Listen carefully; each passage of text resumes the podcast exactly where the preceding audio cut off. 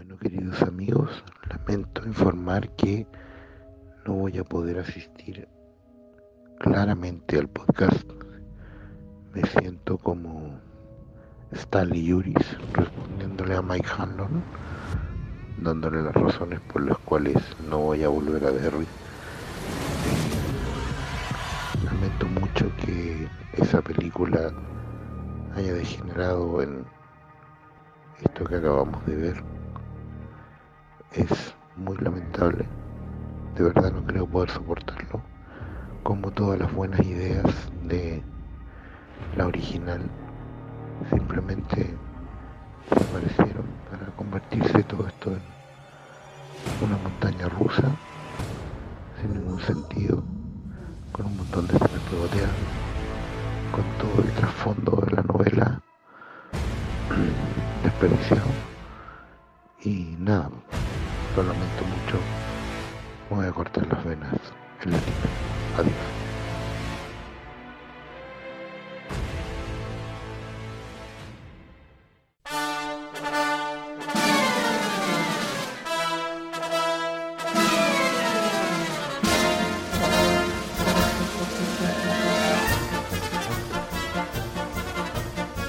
Bienvenidos sean a un nuevo capítulo del podcast más serio que existe.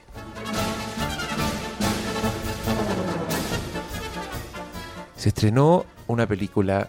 De pronto la ciudad se llenó de miradas siniestras, de globos rojos, de sonrisas torcidas y yo dije, oh, es la época del año.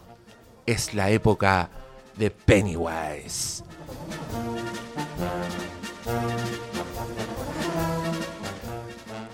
Yo a veces experimento cuán charcha puede ser la intro de este programa. y creo que hoy día hemos roto un récord. Oye, yo todavía estoy muy contento por la experiencia Flimcast Live que tuvimos ayer en Las Lanzas. Yo ya sube, ya subí el capítulo de Once Upon a Time in Hollywood. eh, Espero que lo hayan disfrutado y espero que estén atentos porque vamos a hacer más. Vamos a hacer uno sobre la filmografía de Quentin Tarantino. Eh, y les cuento que las entradas para el capítulo de Once Upon a Time in Hollywood se terminaron en menos de 24 horas. Así que somos como los Backstreet Boys de los podcasts, de los live. Vendemos todo. Ya, no, ya con esto yo renuncio a mi trabajo me dedico a tiempo completo a esta weá porque lo encuentro impresionante. Bueno, con esta música no queda más que hacer el payaso, ¿no? Como que le estoy sacando el poto a la jeringa. ¿Sabes? Me acabo de dar cuenta. No quiero hablar de esta película. ya, ¿cómo estáis, malito? Saluda a tu público. Mal. ¿Por qué? La gente dice que hay capítulos que no se han subido, que hay que subirlo al tiro de inmediato y, no están haciendo la tarea los cabros que están a cargo de este programa. He visto reclamos, he visto ofuscación en Twitter, así que van a tener que seguir esperando porque se viene fiesta patrias. Me, me sorprende mucho que digas que hay ofuscación en Twitter. Yo Eso no lo he visto. No, yo lo leo. Ah, ah. Yo leo la ofuscación. Oye, pero expliquemos, po, aprovechemos de dar ahora la explicación eh, editorial. Lo que pasa es que tenemos muchos capítulos grabados, pero los estamos subiendo según la contingencia. Entonces tenemos, por ejemplo, un capítulo de Mindhunter, pero una serie, es con spoilers, eh, todavía hay gente que no la termina, filo, puede esperar. También tenemos el Refilmcast On Demand dedicado a la película Munich, que también está grabado, que lo hicimos con el invitado. Y esa weá menos, porque ¿cuántos años tiene esa película? ¿A qué le importa? A nadie, pues entonces A nosotros en, nomás. en fiestas, en las fiestas patrias, cuando estemos ahí en las fondas, borrachos, comiendo anticollo. De eh, ahí- cuatro ahí- ahí de, de 4.500. Puta, qué estafa esta weá. El Perdón, 18 es una mierda, weón. ¿A dónde? Yo- comer el manticucho? Vaya para arriba, po. Yo quiero Ah, decir, hay- En el Está como Estadio la- Nacional valen eso. yo, yo quiero No, decir hay- aquí hay- y hay ahora más económicas, pero Parque Higgins. soy un Grinch del en el 18. Inés de Suárez te ponen una vez que acompañé con Oh, unos sí, amigos sí, sí, sí. y era súper caro. Y uno que está acostumbrado a ir ahí al Parque O'Higgins, a Luca el terremoto. Pero ya no están los El tiempos, el Parque O'Higgins se, se, se Sí, disparó. Pero igual tienen, hay todos- sectores que venden igual barato. Están todos disparados en todas partes, weón. Por eso Sí, hay que congelar la carne. ¿no? Bueno, si se disparó hasta el precio de ir un live al Flinkas, Sí, po. Qué sorprendente. Puta, qué Pero juego, con cover, ¿cómo pero con caga? cover. ¿Cómo nos caga tanto? hay que tiene la- las pistolas apuntadas a los pies así, pero Hay disparándose. que ser los- sincero. Pero se duplicó, pero pues eh, también hubo mucho valor agregado. Es que nosotros también estamos en un mercado y nos dimos cuenta que en verdad eso cobra la gente que hace podcast en vivo en todas partes. Entonces nosotros dijimos, ¿por qué cobramos menos nosotros si somos el mejor? Y te pusimos un flip completo. Y le pusieron un completo y unos jugos con la cara del doctor malo. No sé se quién- perdieron, se perdieron esa pieza de No sé quién fue el, merchandising. el ideólogo, pero voy a cobrar Derecho. Royalty, Esta weá No va a royalty. pasar así. Esta Yo weá- creo que- Esto requiere royalty. Esto no se Así va a que quedar voy, así. voy a buscar quién fue el culpable. Yo digo que fue una conspiración, lo único que sé. Eh, Briones, ¿cómo Sí. estás tú? Yo impecable. ¿Cómo lo pasaste ayer? Mm, Demasiado bien. Estuvo bueno, ¿no? Sí. Sí, yo lo único que les comentaba hoy día en el chat era que, que como estábamos en paralelo, no teníamos el, rit- el mismo ritmo cuando estamos alrededor de la mesa. O sea, sabemos continuar la que el otro recoge al tiro. En cambio, ahora de repente nos miramos por el lado y hay quien sigue. Pero eso se va a solucionar en, la, en el cuarto, yo creo. Cuando hagamos un live a la semana. Por ahí recién empezaríamos a financiar. Yo- de hecho, deberíamos hacer todo, lo- en vez de hacerlo aquí en la casa, todos los martes. Colesterol disparado. ¿Tú, tú decís? ¿Toda la semana? Ya cada dos semanas. Ah, me estaba empezando a convencer con el uno de la semana. Yo, sea, Pero, y- pero grabaríamos un live y el de la semana. Serían dos días de vernos en las caras. No, no, yo no. Yo no aguanto esa weá. O sea, yo veo a Oscar todos los días. Puta, estáis más cagados todavía, loco. Imagínate todo el día, después en la noche. No, no. Toda la noche. Después en la noche. Ah, yo dije, ¿hasta dónde está llegando Sí, la sí. relación de ese trabajo? Pues sí, está bien, está esclavizado, pero no ve. o sea, Voy a salir en las noticias como ese viejo que le baja los pantalones a los empleados, weón. Eso pasa en el Fílmico. 13 y el de la Pico de No, Italia. este debe ser como, ya Oscar, ¿quería aumento de sueldo? Vamos a ver todos los westerns de 1953 a 1955. Oh, weón así, es como en cuatro- la naranja 400. mecánica con los ojos abiertos, weón. La talla de la naranja mecánica. ya. Me reía solo yo. después. Ah, buena. Eh, ya, Capítulo y- que ya está arriba más encima. Está arriba. ¿Qué más? ¿Qué más? ¿Qué más quieren? No, igual estamos... No, esto pa- estamos- habían pasado como 20 días del último. ¿En serio? Si fue de Scary Stories. No, Villaraña. Ah, fueron juntos. mismo, po. Tanto Pero- no. pero- pero habíamos grabado. Sí, weón, si nos demoramos caleta. Ah, claro, pero grabamos el de Múnich, claro. Grabamos el de Múnich y el de... mm, Y el de Mindhunter, sí, fue solamente ha sido un tema técnico. No estaba nada es que en realidad. Ya, pero calma, si en el 18 tendrán harto que escuchar ahí cuando estén aburridos, parqueados, porque en verdad el 18 es la peor fiesta culiada que puede existir. Pero para... Noto tu grinchismo. Qué fome, weón. No, eh, yo creo que se gasta Quiero- mucho, ese es el vaya a ir a problema. hacer una fila para que te roben. Sí. Es una Básicamente. basura. Ah, Me y, y acá tenemos una invitada hoy día. El pastor no puede venir, pero se va a hacer presente en espíritu. Pero tenemos una invitada que viene directamente de, de otro podcast. Viene del podcast que ustedes conocen como Siempre es Halloween en mi corazón. Y nos viene no solo a hablar de It Chapter 2, una película de la cual ella tiene opiniones bastante, ¿cómo decirlo?, enjundiosas. Y viene también a hablarnos de, de, de aquel podcast, de invitarnos a escucharla, ¿o no? ¿Cómo estáis, Natalia? Bienvenida al Flinkcast. Gracias. Eh, estoy, no sé, estoy mal. Ah, Siempre estoy mal. No, estoy mal porque 11 de septiembre. po.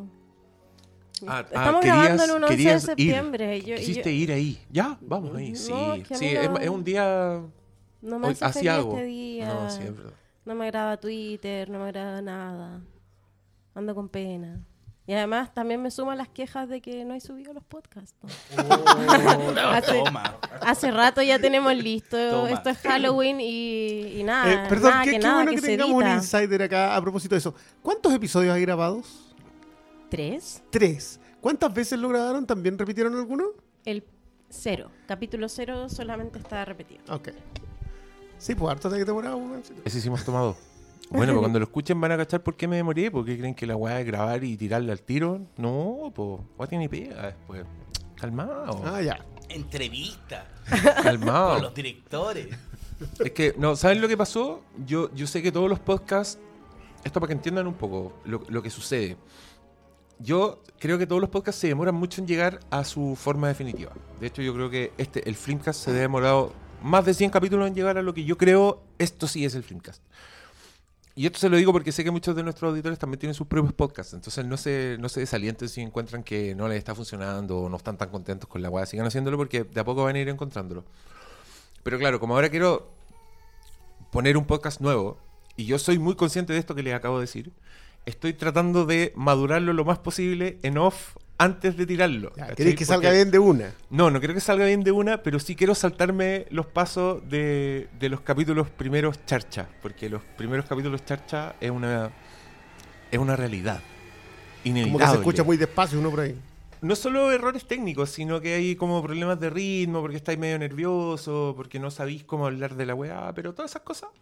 Ponte- ponte tú, yo me enteré que las radios, porque hace poco salió una radio nueva, hacen Ah, marcha blanca. sí, sí, y están un mes completo transmitiendo todos los programas del día y toda la programación como si fuera el día normal, pero no está saliendo al aire. Y yo lo encuentro heavy. Sí. Es, crear el ritmo de. completo. Exacto. Eso para que después cuando salía al aire ya no te pasan las tonterías. Ya, yo creo que con los podcasts hay que hacer lo mismo. Y, y este es un podcast que le estamos poniendo mucho cariño. Así que por eso va... ¿Por qué, por qué me piden explicaciones en, al aire? ¿Por qué discutimos delante de los niños?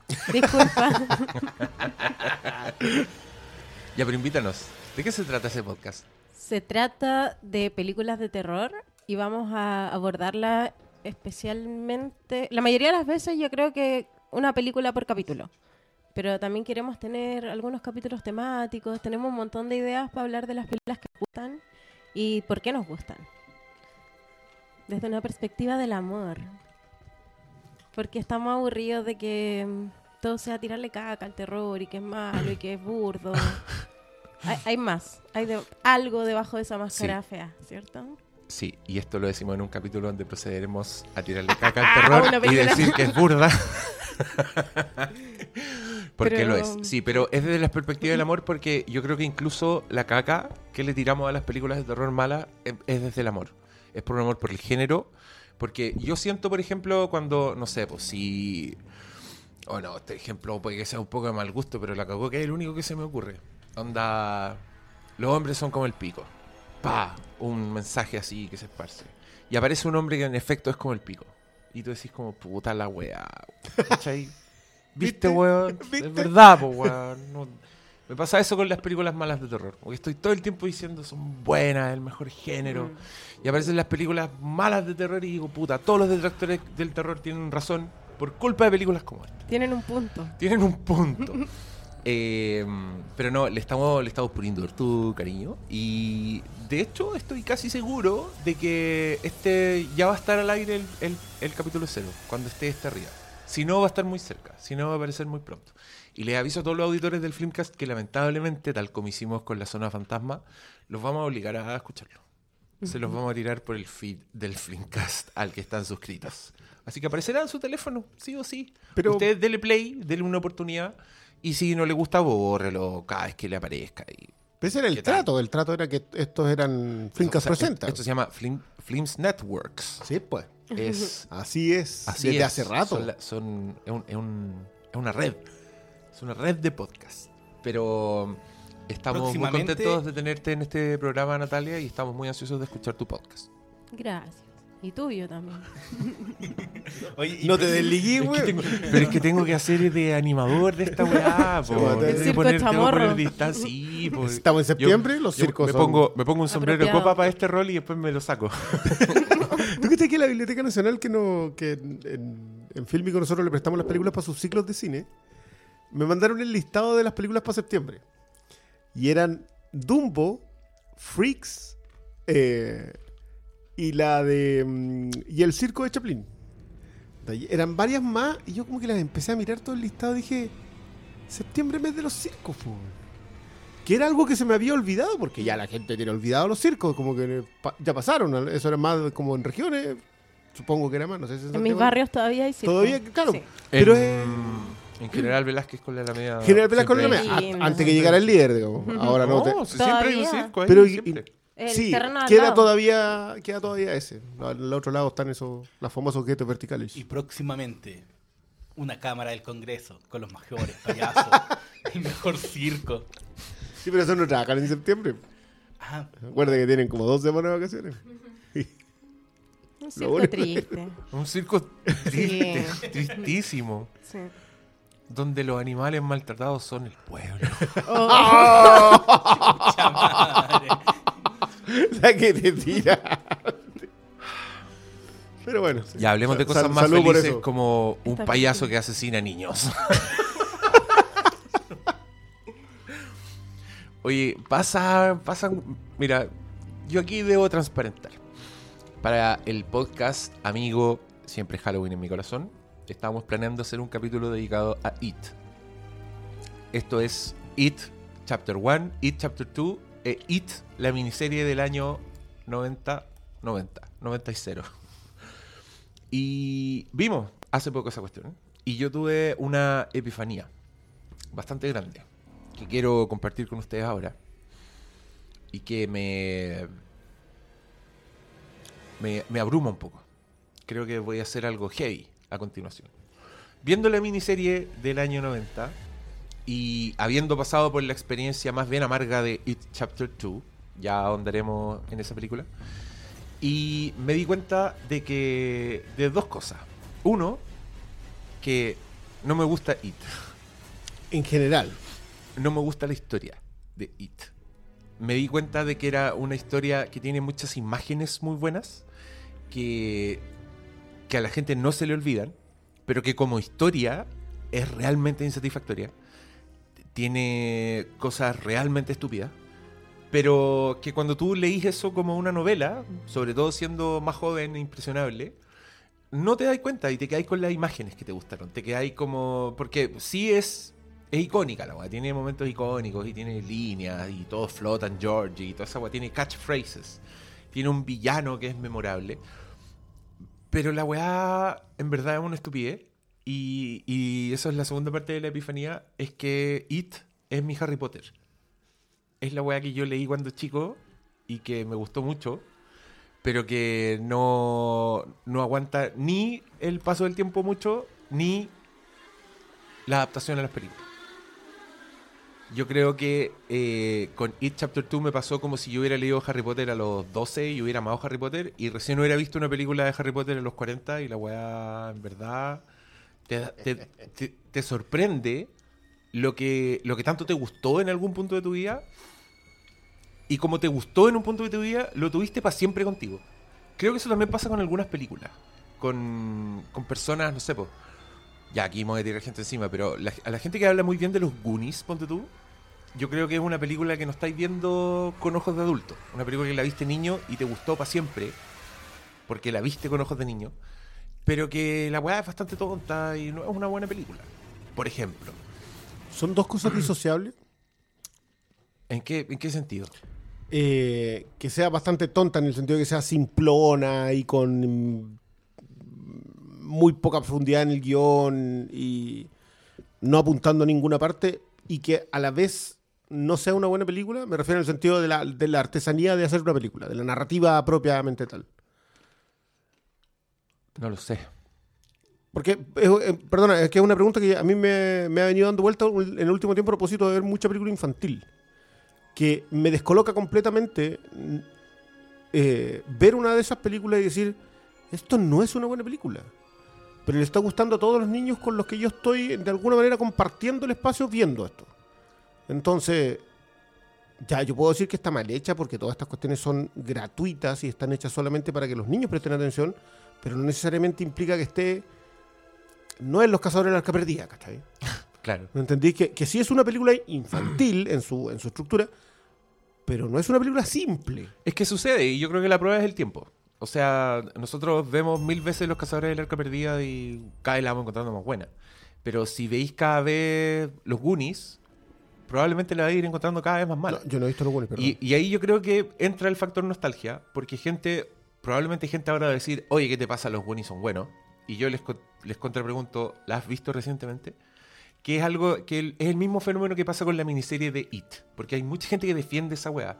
Que te dice que el payaso es muy terrorífico, que te dice que la weá es, eh, no sé, pues la vieron cuando chico y oh, me dio pesadilla esa weá, esa weá sí que es buena, ¿cachai? Pero yo la vi hace poco y eh, es inveíble la weá. y dura tres horas, weón. Y yo también la vi cuando chico. Y ¿Dura también me acuerdo nomás? de Tim, de Tim, Tim Curry. Me acuerdo de su risa, me acuerdo de las imágenes, porque son buenas las imágenes. Pues, bueno, un pendejo con un impermeable amarillo y un barquito y un payaso en la cloaca, esa weá no se te olvida nunca. Y sí se te olvida que termina con una araña culiada gigante. Ah, no, no, yo creo que nadie. Eh, y, y- y que en verdad. eh, ya, pero ya vamos a entrar a eso. No, yo solo quería decir esta epifanía que ahora mi actitud con It es esa: es de que no me gusta la historia, de que creo que es una weá insalvable. No, creo que no podía ser una buena película con It, nunca.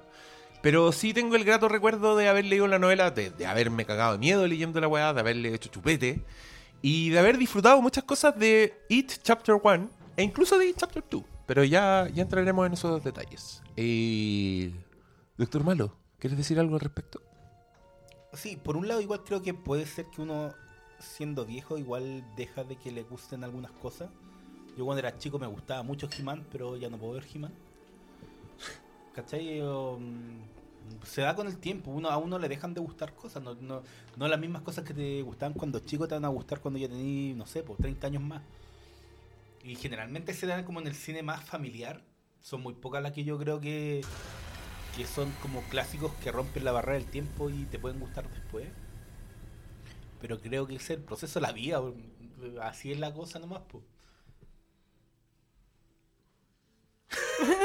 ¿Cachai? O sea, es como, sí, de más que ya no te gusta, pero es porque yo creo que ya Pero el punto es cómo evaluáis ese paso del tiempo.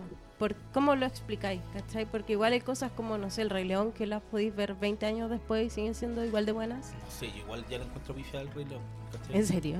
O sea, es que para mí, cuando la vi cuando chico era como la, una joya, pero después igual hay cosas que ya no me encantan. Las canciones se te tanto. caen, por ejemplo. ¿Cachai? Los ritmos, ¿A ti los rit-? No, no Ya. es que se te caigan las canciones. ¿Mm? Siguen siendo buenas las canciones, pero la forma en la que entran en la estructura de la película ya no te parecen igual de atractivas que cuando eres chico. Yo no sé de qué están No hablando. sé, no, no, no, perdón. estoy de acuerdo en nada. No, no, Bueno, no sé si que necesariamente. puedo decir con lo de It, ¿cachai? Es como... sí, es, No. de- es- es una cosa muy personal, Claro. es un punto de vista. Entonces, No, pero, no pero hay lo mío lo mío es bastante profundo. Lo mío es haberme dado cuenta de que en verdad no me gustaba la historia de algo que me había gustado toda la vida. ¿Cachai? Yo no creo que es que llegó un momento en que yo ya viejo con otros intereses dije, oh no, esta historia no tiene atractivo para mí. No, me di cuenta que la weá nunca me había gustado.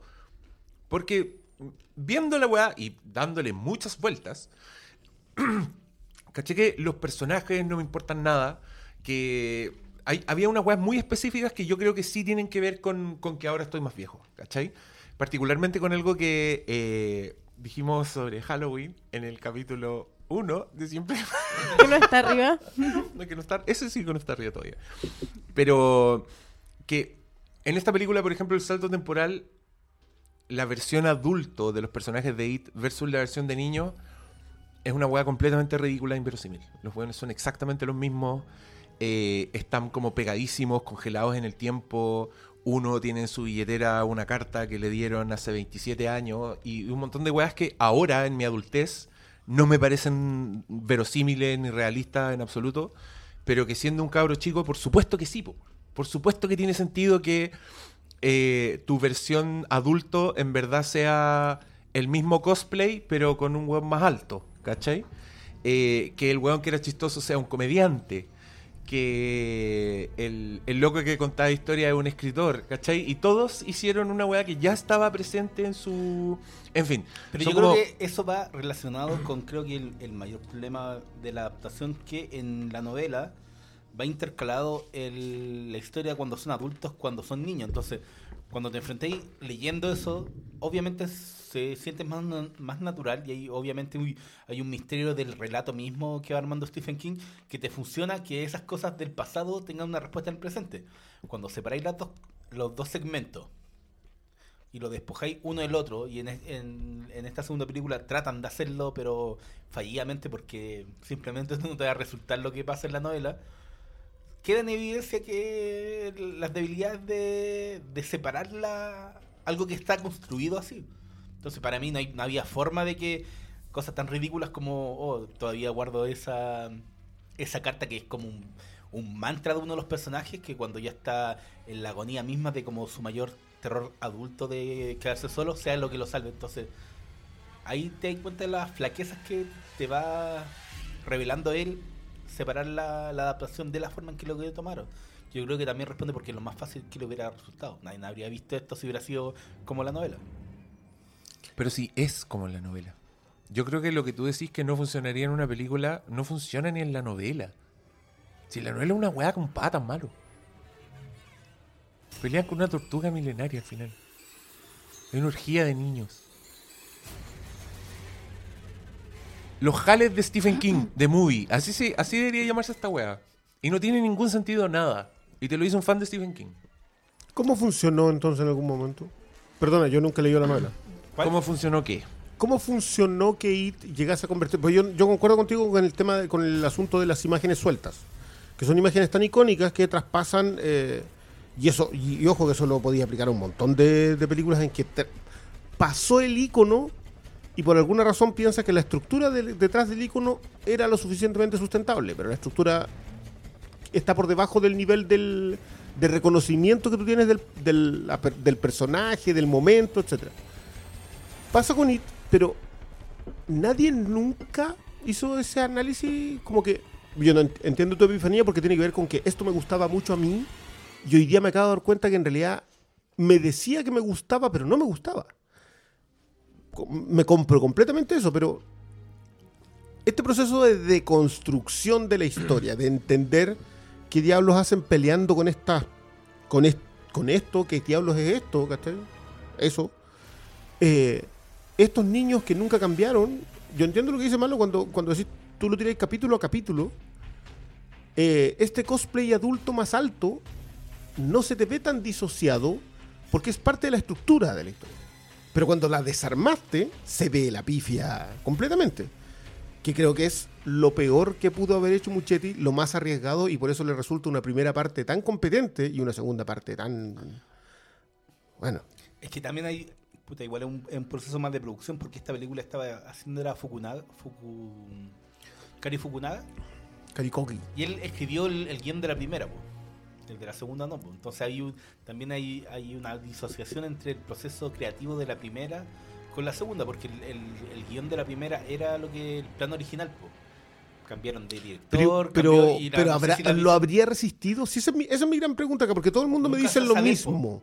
Todo el mundo me dice, la novela tenía los capítulos intercalados tal como lo tenía la miniserie del 90. O sea que la- los 90 parte intercalado, pero después se, se separan. Yo creo que ahí el. Diego tiene un punto y el punto es que da lo mismo como lo cuentes. Si la historia es, es mala, no va a funcionar. Da lo mismo si lo Pero- contáis pero- intercalado no, o lo estás contando no, no, por separado. Porque la del 90 es como la novela. La del 90 es... Es que, un- claro, yo cuando vi la del adultos, 90 Los niños, los adultos, los niños. me pasó eso. Igual a la hora 20 ya lo guatea. Es que, mira, yo creo que la gracia de la novela, y yo creo que mucha gente sí se da cuenta, si It no tiene tantos defensores acérrimos y mucha gente se ríe de la weá y, y, y hablan de los jales de Stephen King por, por todas las weas ridículas que pasan en el, en el tercer acto, em, es más llevable porque saltáis de los puntos de vista y porque estáis en una novela, ¿cachai? Entonces las partes terroríficas más dosificadas en, en mil páginas no se sienten repetitivas, te la estás imaginando tú, entonces las weas no son un asalto a los sentidos, ¿cachai? Esa, como que la película tiene su- sus propios defectos, pero yo creo que la, la, la- la novela es, es querida, es recordada y es de culto. Yo, yo de verdad creo que es por el poder de las imágenes y porque Stephen King escribe bien. Si tú te leí, yo me acuerdo haber sentido terror leyendo esa weá y leyéndolo en la micro, al- a, a la luz del día, ¿cachai? Y, y con esa weá te quedáis, de eso te acordáis, eso es una experiencia que no se te olvida, ¿cachai? Le tenéis cariño a la weá y, oh, it, y le perdonáis todas las pifias, todas las weas que pasan después. Pero al traspasártelo a una película y al forzarte a, que tenga un clímax, a que las weas tengan resolución, ¿cachai? Se empieza a ser muy evidente que la weá en verdad es una historia que no tiene nada que hacer en una pantalla. Y y que lamentablemente yo creo que lo que hizo Muchetti es la mejor versión de It. Es as good as it gets. Y. Y no es buena. No, no, no. Y, y, y, y ya, hablemos, hablemos del frontón de la película. Yo creo que eh, esto va a ser con spoilers, cabros, porque da lo mismo. Eh, de verdad da lo mismo. No, Esta es una de las películas más desarticuladas y despelotadas que he visto Sí. en mucho No, tiempo. es que ya, ya dos semanas, démosle el... el, el- el- Yo- y la gente que la quería ver así... Yo creo que los que la querían ir a ver ya la fueron a ver y los que no, que la- dijeron, ya sabéis que la voy a ir a ver porque vi la primera, ya también la fueron. Pero, pero yo creo, igual es un, un- una, un, un punto en este debate, a mí me parece muy interesante, es saber si la historia es lo fundamental en la narrativa. Porque si la forma, no solamente literaria, sino también audiovisual, no tiene peso en función del guion, yo creo que estamos en problemas, y en problemas serios. Porque contar la misma historia una y otra vez, la historia que empezó en las fogatas, pero con un distinto narrador que sepa meterle enjundia a las cosas, para mí es fundamental en cualquier tipo de narración. Entonces, si decimos esta historia no tiene pie ni cabeza, y por lo tanto anulamos cualquier resultado de ello, yo creo que empezamos mal. No, es que aquí estamos hablando de los ingredientes de la historia, no estamos hablando de, de la estructura ni, ni de los arquetipos, estamos hablando de los ingredientes que tiene la novela de Stephen King. Donde tú, Ah, Ahí sí yo estoy donde de tú acuerdo. en un bol echáis ser extraterrestre que cayó en un meteorito, Sí, que yo- resulta ser Yo eso no lo sabía. Yo, yo a esta Em, película llegué virgen. Ni ¿Dónde- siquiera dónde metí? Extraterrestre, como pan dimensional. Espérate, yo estoy en un bol así quebrando huevos y echando acá, para que me digáis que hay una forma de hacer esta hueá buena, Briones, por No, favor. no, no, no, no, yo, yo no te discuto esa cuestión, pero yo creo que puede resultar competente en su narrativa. Es que... em, Es que la No, historia igual pues, se sustenta en esas repeticiones de, de mira, cosas diga- que van digamos, digamos que... el- Posiblemente en su Entonces- extensión, sí. Entonces es muy repetitiva para hacer una película. Yo creo que funciona como funciona una viñeta. Sí. Entonces, por ejemplo, puede que la novela sea muy entretenida porque leíste una buena viñeta y después quieres leer la otra y la siguiente y la siguiente y la siguiente, pero al verlo junto todo esto en una película de tres horas o de Eh, cuatro en el caso de uno y dos, no sé cuántas horas son en No total, Cuatro horas y media. Me es mucho. No, pero a ver cuánto dura esta, ¿dos horas cincuenta, dos horas Dos cuarenta? horas 50 y la otra dura dos horas 10, dos horas 20. Seis horas. Ya, pues, estáis hablando de casi cinco horas. Es, que es más larga que la miniserie las dos películas. po. Creo que la, la segunda película es más larga que la miniserie o andan por ahí, muy cerca. Y no tiene nin- Ninguna ninguna justificación. razón de ser esa weá. Eh, yo de partida no entiendo por qué existe It 1 después de haber visto It 2. Si esa weá de primero vamos a contar Sí. la historia de los niños y después vamos a contar de la weá de los adultos las pelotas, porque empezaron a intercalar flashbacks al tiro, súper confusos, que tú no, no sabís dónde instalar en el timeline de, De la primera. del anterior. Sí. Pues sí, esto fue después del enfrentamiento, esto fue entre que se despidieron y pelearon y después se volvieron a juntar. Pasó el año Eh, siguiente. Claro, ¿cuándo fue la weá? Y, y todo muy raro, porque no sé si se dieron cuenta, pero los pendejos, cuando tenéis 12 y pasan dos años, erí otra persona. O sea, weón, el pendejo, el, el hipocondriaco, aparece en Chazam Sí, pues, y el no, weón no, ya. Yo no lo reconocí. No pero lo yo soy re malo. Yo soy muy mal fisonomista. Le, le cambió la voz. Mm. Hubo efectos visuales para achicarlo. Pero weón, si se notan, Se la weá se ve rarísima, el guatón se ve como pintado con aerógrafo, weón. Eh, y, y las voces también se las tuvieron que alterar. Entonces, yo no entiendo para qué, cómo te echáis tantos millones de dólares en weas que ya estableciste. Yo, Porque, yo tengo ¿cuál era una, una- duda peor ahí. película? A ver. Es que ahí está justamente el tema. Yo tengo una duda peor ahí. ¿Era necesario hacer la segunda parte de It cuando la primera quedaba cerrada? Porque eso es un sacrificio narrativo. O sea, ellos deciden, ¿sabéis que vamos a contar esta historia completa? A pesar de que la parte que contaron de la primera era lo suficientemente satisfactoria. Te podría haber quedado ahí perfectamente. Yo no, no, no le veo mucho sentido a haber contado esta parte.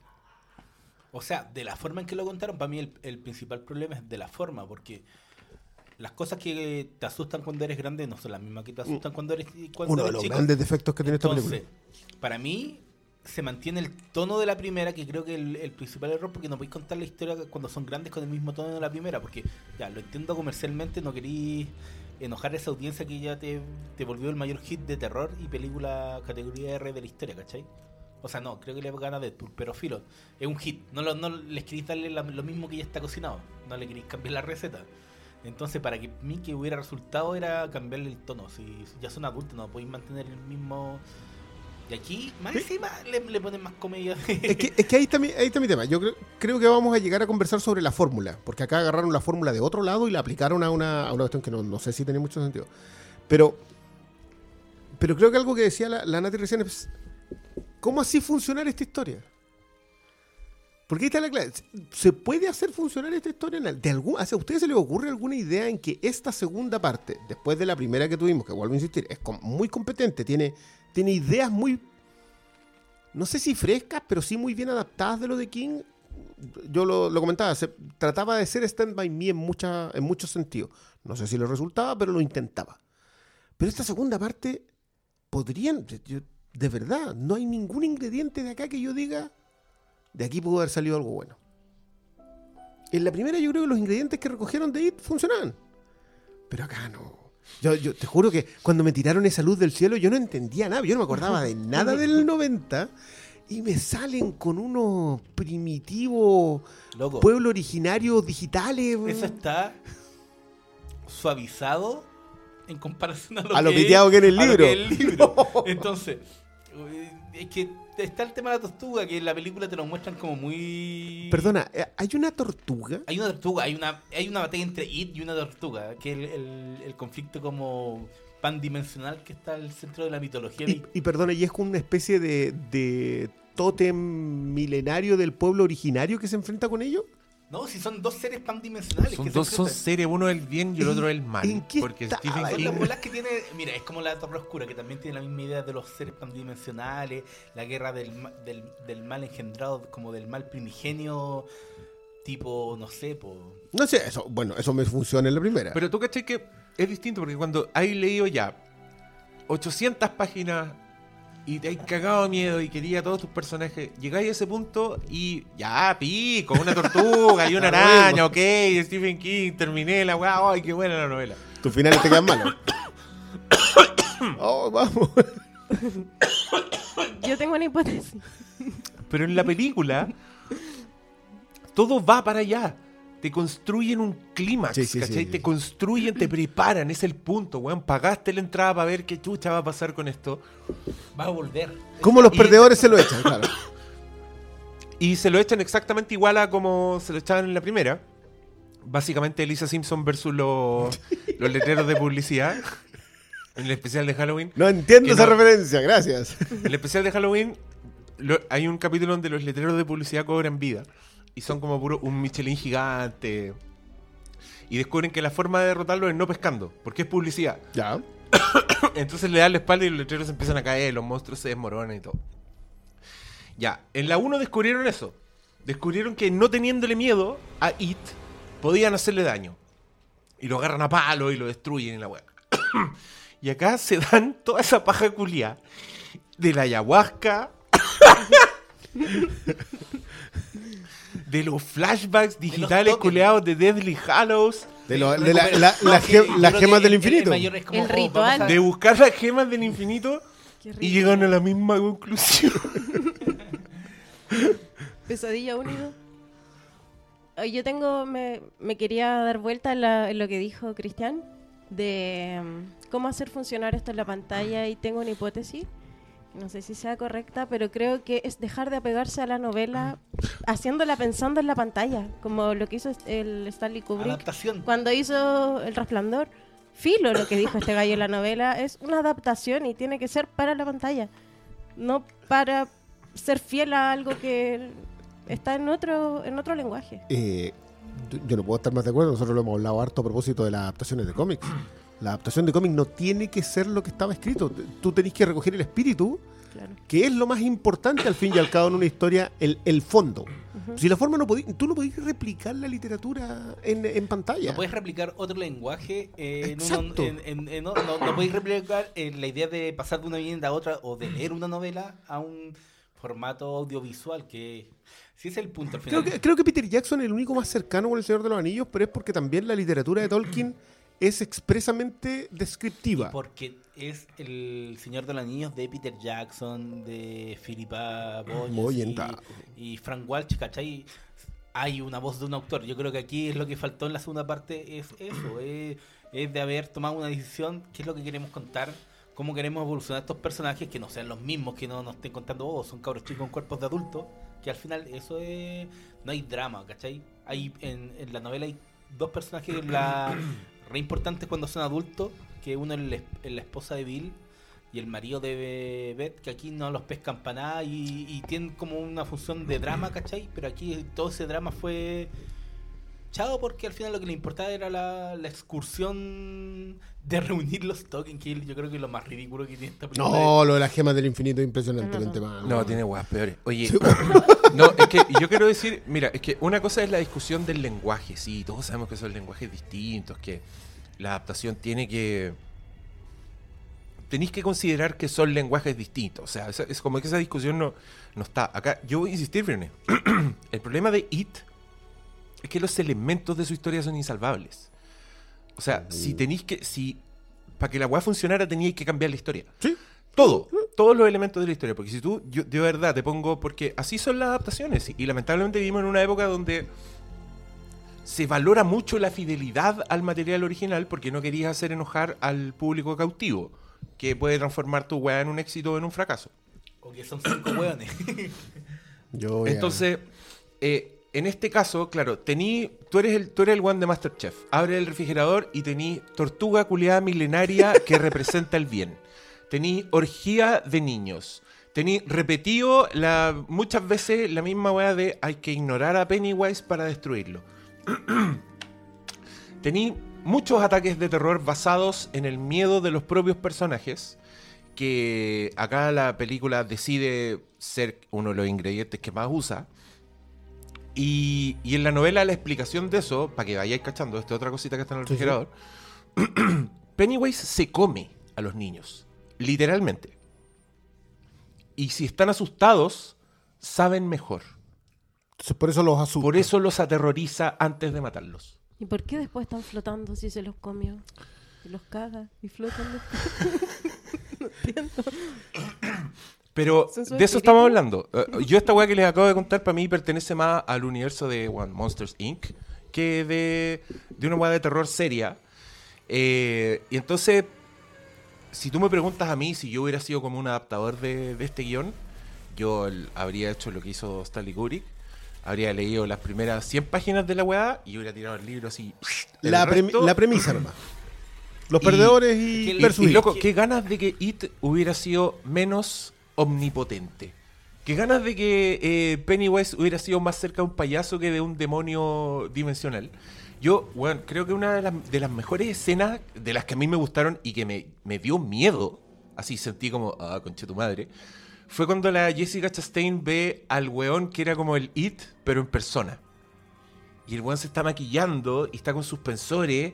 Y el weón se está comportando como un ser demente y psicópata. Y se da vuelta a la cámara y se le empiezan como a tajear la cara en la forma del maquillaje del payaso. Y el weón la actuación es. Y los ojos para y es, una un- por la y es una persona actuando, ¿cachai? Es como un ser humano. Yo en ese momento dije, bueno, quizás esta era la clave. Era inventar algo con es- esa es la historia de, de. Pennywise. Era un payaso, weón, era un weón que existió, no sé. Bien. Quiero, Pero- quiero recoger, yo, yo sé que no- yo tengo muy fresca la primera It. No sé por qué, le he dado muchas vueltas, para saber uno por qué. Y yo me acuerdo que en el podcast nosotros hablamos acerca del concepto del mito fundacional. Quizás era porque estábamos con The Witch revoloteando encima. Ya. Y que la primera IT busca eso. Busca en sobre qué sangre está fundada Derry. Que nosotros lo extrapolamos a que es, al fin y al cabo, la catedral de huesos que es Estados Unidos.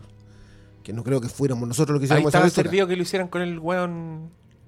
Y hablamos de que es, pasa, en la, en en la novela pasaba desde fines de los 50 hasta el 80, eh, y acá iba a pasar desde el 80, Reagan, ahora Trump. Dijimos, acá está. Todo el chancho tirado para que estaba la promesa ahí de que Pennywise fuera la representación de la maldad a la que se rinden las generaciones anteriores para preservar el status quo. ¡Estamos! Yo dije, puta, Pero- la cantidad de pero, posibilidades. Pero es cayó porque yo no-. Sí, pues, ahí está, ahí está.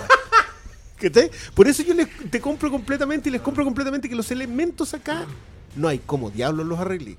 Por lo tanto, lo que dice la Nati tiene toda la razón. Terminaste con la primera saga de los perdedores y la segunda saga de los perdedores tiene que apuntar a otro lado. No podí entrar con las tortugas, las arañas, el meteorito, los primitivos. O si podís, podía hacerlo, pero tangencial, distorsionado. No podís volver a contar que- eso. O sea, no, no podéis volver a tomar que los perdedores tienen que volver a aprender que le ganan no teniéndole miedo. Sobre todo porque el- al pobre negro, puta que lo maltratan acá.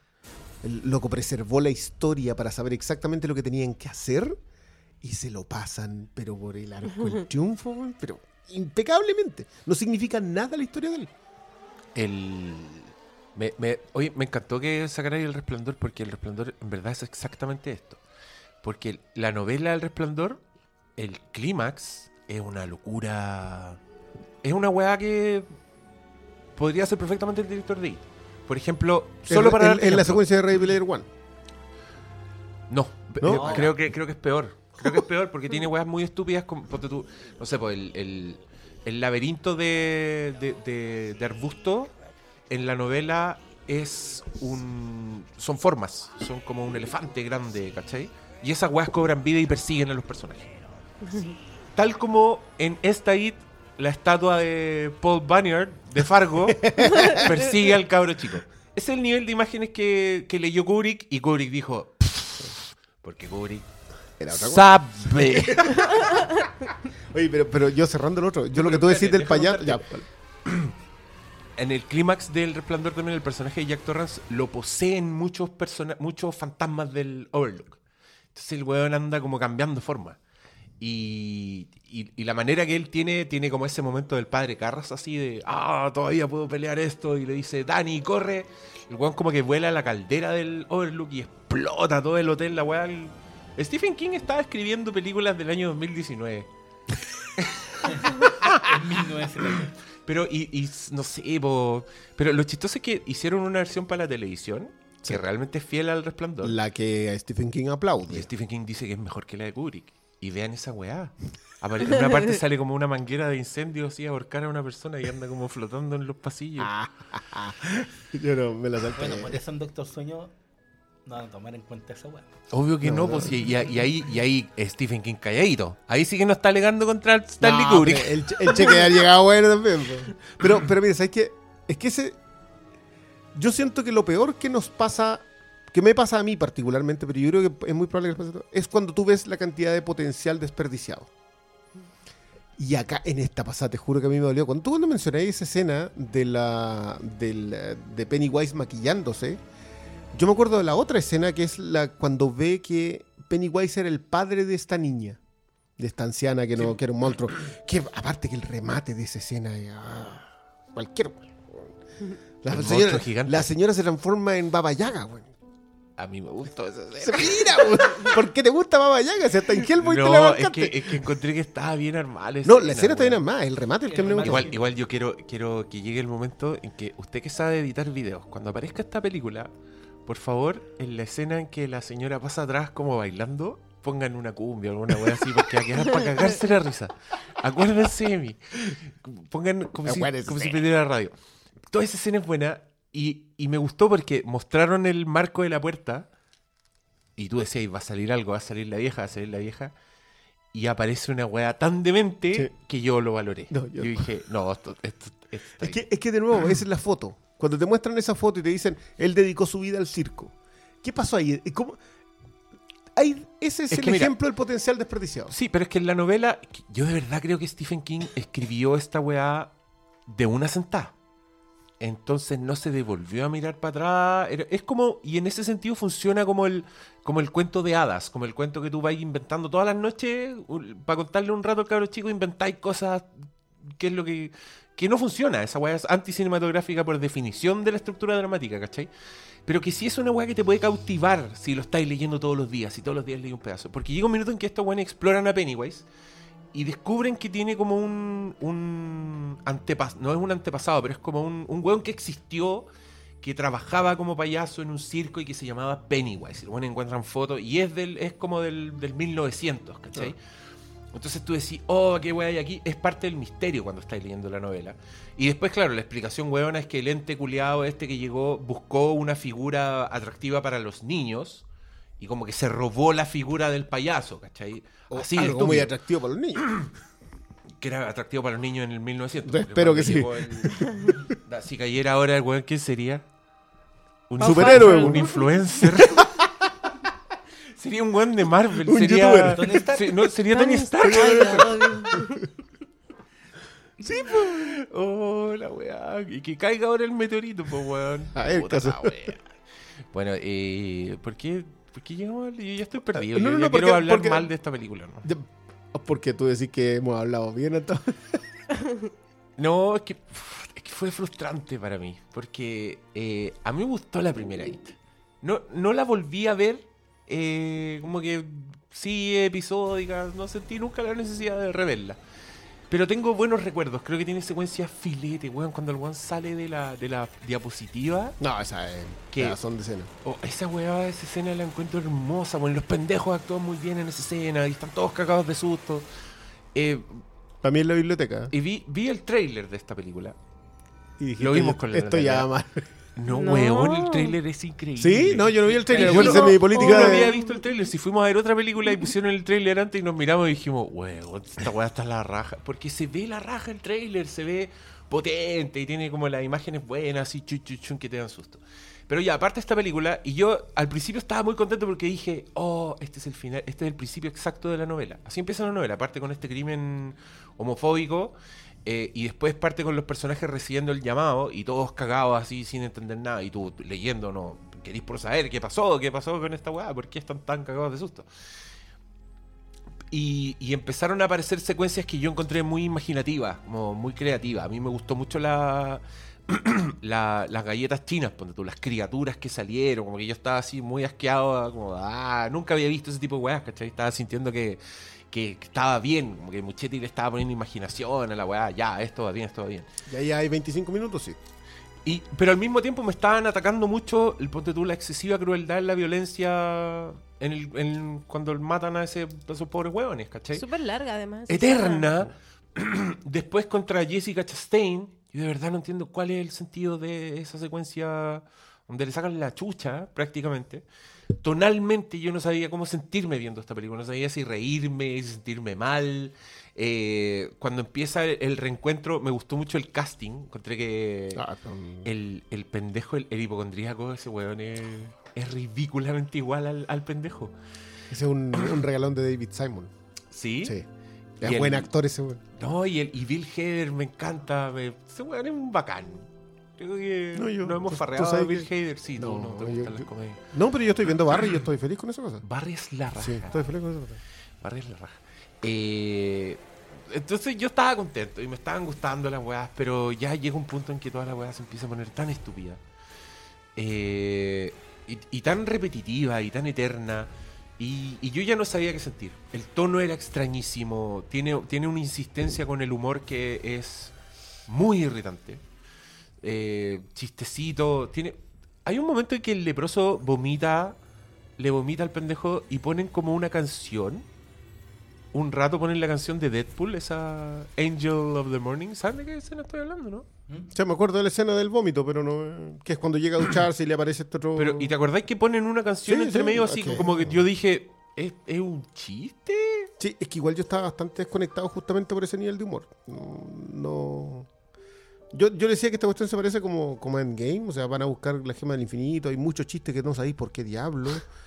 Eh, y tiene también una muy buena empezada. Yo, yo, yo también concuerdo que hasta la secuencia me gusta cómo se vuelven a hermanar. Me gusta cómo se reencuentran los perdedores a propósito de todo.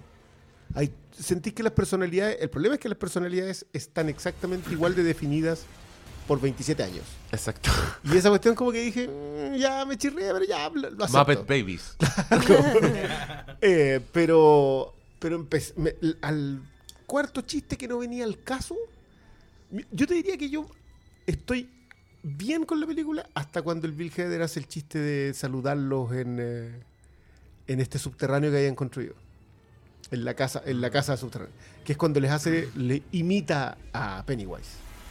Que, que yo lo encontré gracioso, cruel, e inusitado, todo lo que. Y dije, ya, vamos a seguir con este tono de humor porque ahí ya me perdiste. Y me perdieron. Ah, Yo creo que esta película en general tiene ese efecto que no es solo a nivel como de las palabras que se dicen, sino que también a nivel visual. Creo que no se decide en lo que quiere ser.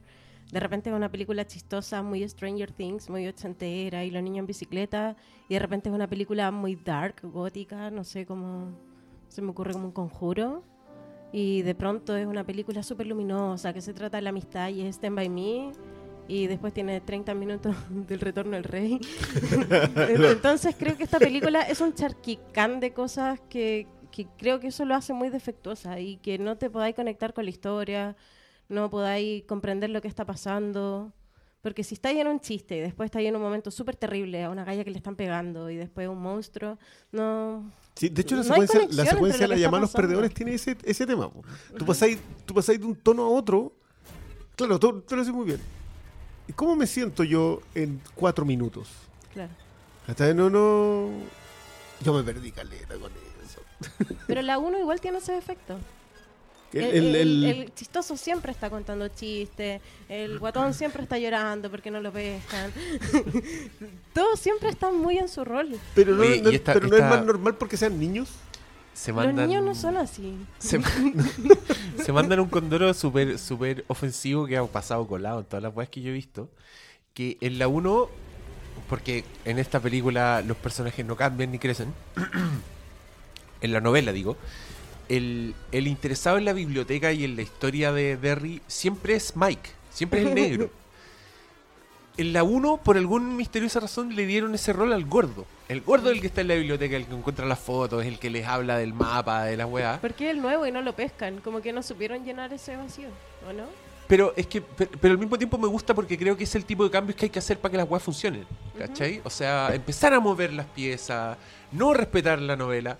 Pero acá siguieron, respetaron, siguieron con eso en Mike. Cuando No- grande no- Mike es... Porque no tiene sentido que sea el bibliotecario el guatón si el guatón es un arquitecto de éxito que todavía guarda esa carta en la billetera y la mira mientras hace conferencias con sus socios multimillonarios. Eh, pero me dio risa, que, ah, sí, pues, ahora él es el interesado en la historia y en la biblioteca.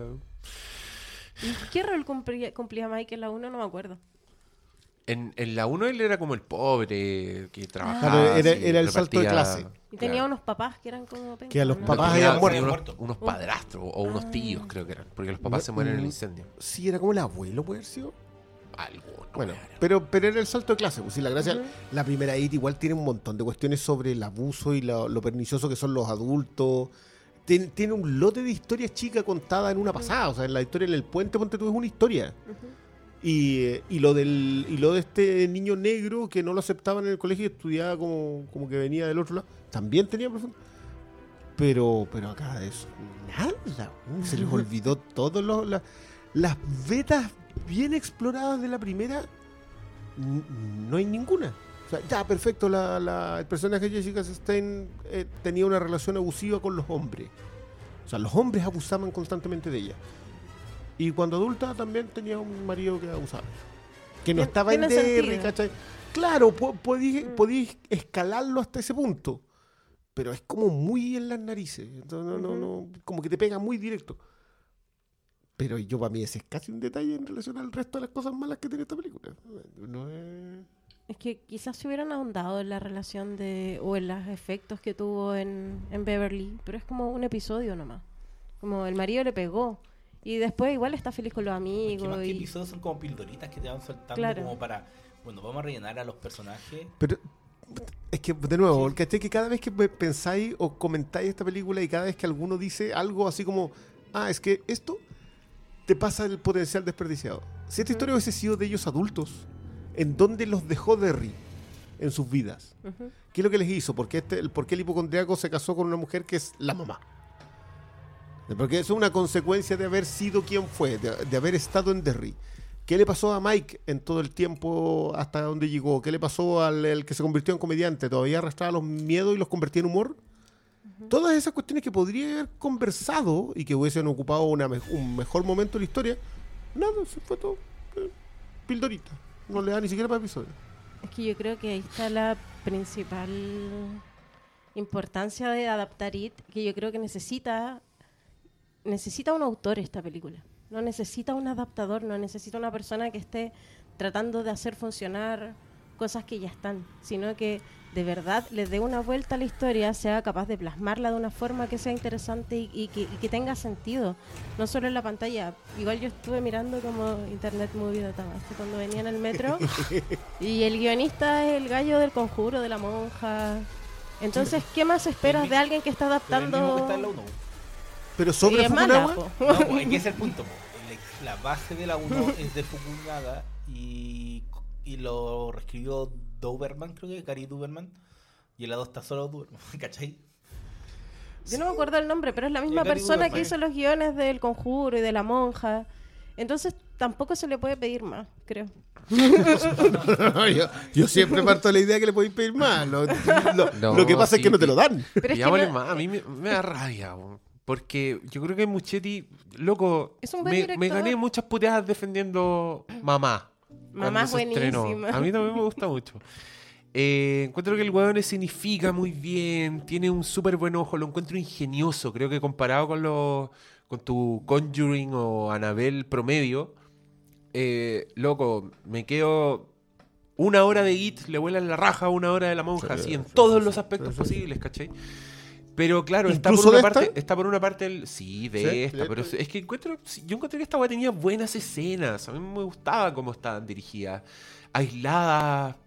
Funcionan. Weón, la, la, la niñita bajo las gradas con Pennywise. Súper cruel, súper simple. Encontré que las escenas más efectivas es donde dejan actuar al weón. Donde, donde el weón más se lee la cara. Mientras más mono digital es, más charcha el, el- La secuencia. la secuencia. Y ahí el weón está ahí, claro, pues está en la sombra, manipula a la niñita, el weón es súper inteligente para que no se vaya, te da rabia la weá, usa la manchita que tiene, y después se transforma en un monstruo culeado durante un segundo de horror y ya, y te cortan la escena, ¿cachai? Bien la Eso weá. estaba muy bien. sí. Pero. Pero después saltamos a. Allá. O- océanos de sangre, un weón enterrándose. O el rol que Y- tiene. A mí, una de las cosas que más molestó es el rol del, del que vuelve, el, el abusador de la 1.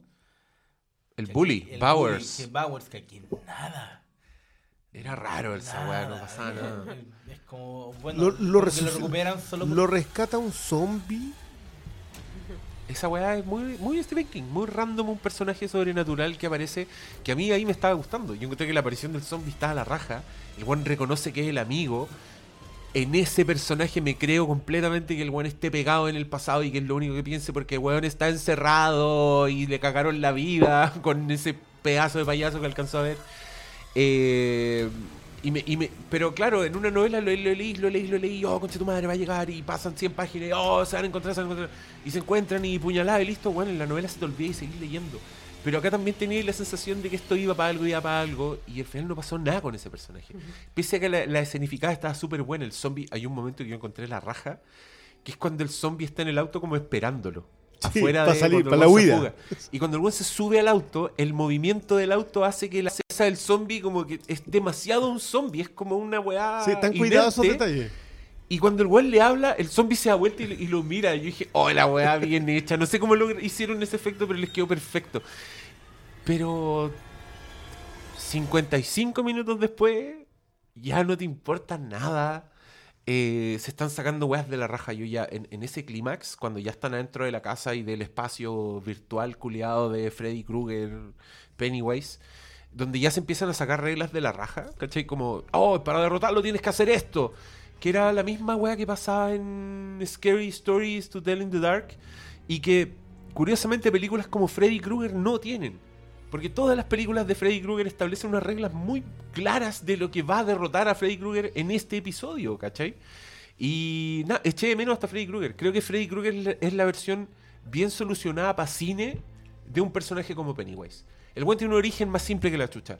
Era un pedófilo asesino de niños que los papás lincharon y lo quemaron vivo. Ahora el weón pena a los hijos de sus asesinos. Listo. ¡Listo! en la 1, la weá es ignorarlo. Le quitáis poder. La misma weá que hacen en. El- con los Pennywise. perdedores. ¿eh? En la 3, en verdad, es el weón que nunca le dieron sepultura. Entonces los restos están escondidos en una parte. Y si al weón le hacen un funeral, su alma va a descansar y se va a ir y los va a dejar en paz.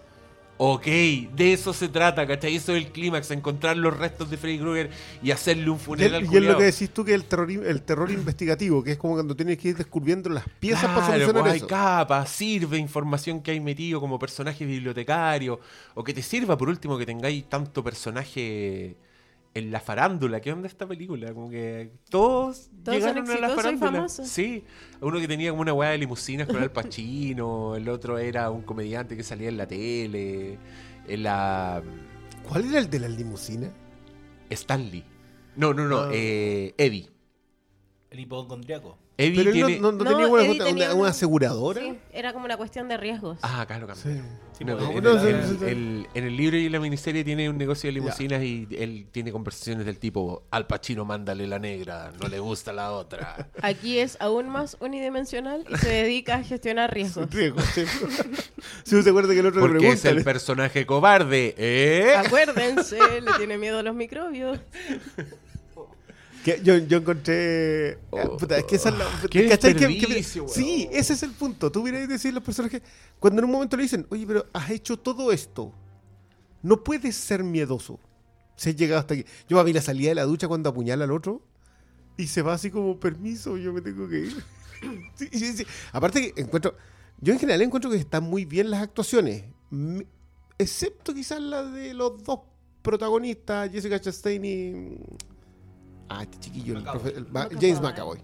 Eh, ¿Qué hacía Macaboy en esta película? nada. Se sentía como X-Men la película. Esa parte como de los espejos. ¿No sentiste que era muy X-Men? era un espacio mental de. Sí. Claro, de era- peleando contra Apocalypse. Pero tiene mucho de eso, tiene mucho de la fórmula Marvel de alto chiste, eh, secuencias en que los personajes se tienen que probar a sí mismos. O sea, nosotros hacemos el chiste con las gemas del infinito, pero realmente tienen que ir a buscar los tokens del infinito para derrotar a Pennywise. ¿Y de dónde salió esa weá? no servía para nada. Además. Que no servía para nada, y no solo una vez, sino que tienen que probarse después, una segunda vez con las historias individuales, que esto sea el baño lleno de sangre, el personaje enterrado, todos tienen que superar descubrir que se aman. Abrir las puertas y está en la primera. Eso es muy Marvel. Pero no sientes que eso es muy ridículo porque la gracia de enfrentar tu miedo es que ya no va a estar más. Sí. Como que en el momento en que tú enfrentas tu miedo y le das la cara, Claro, se supone ahí que se, se, se desvanece. se desvanece el miedo. la clave, Entonces la dos no tiene ningún sentido. Los miedos cuando son adultos son los mismos que cuando son cabros chicos. Obvio que no. Eso no funcionaba en el, en el libro, perdón, yo vuelvo a insistir, yo no leí el libro.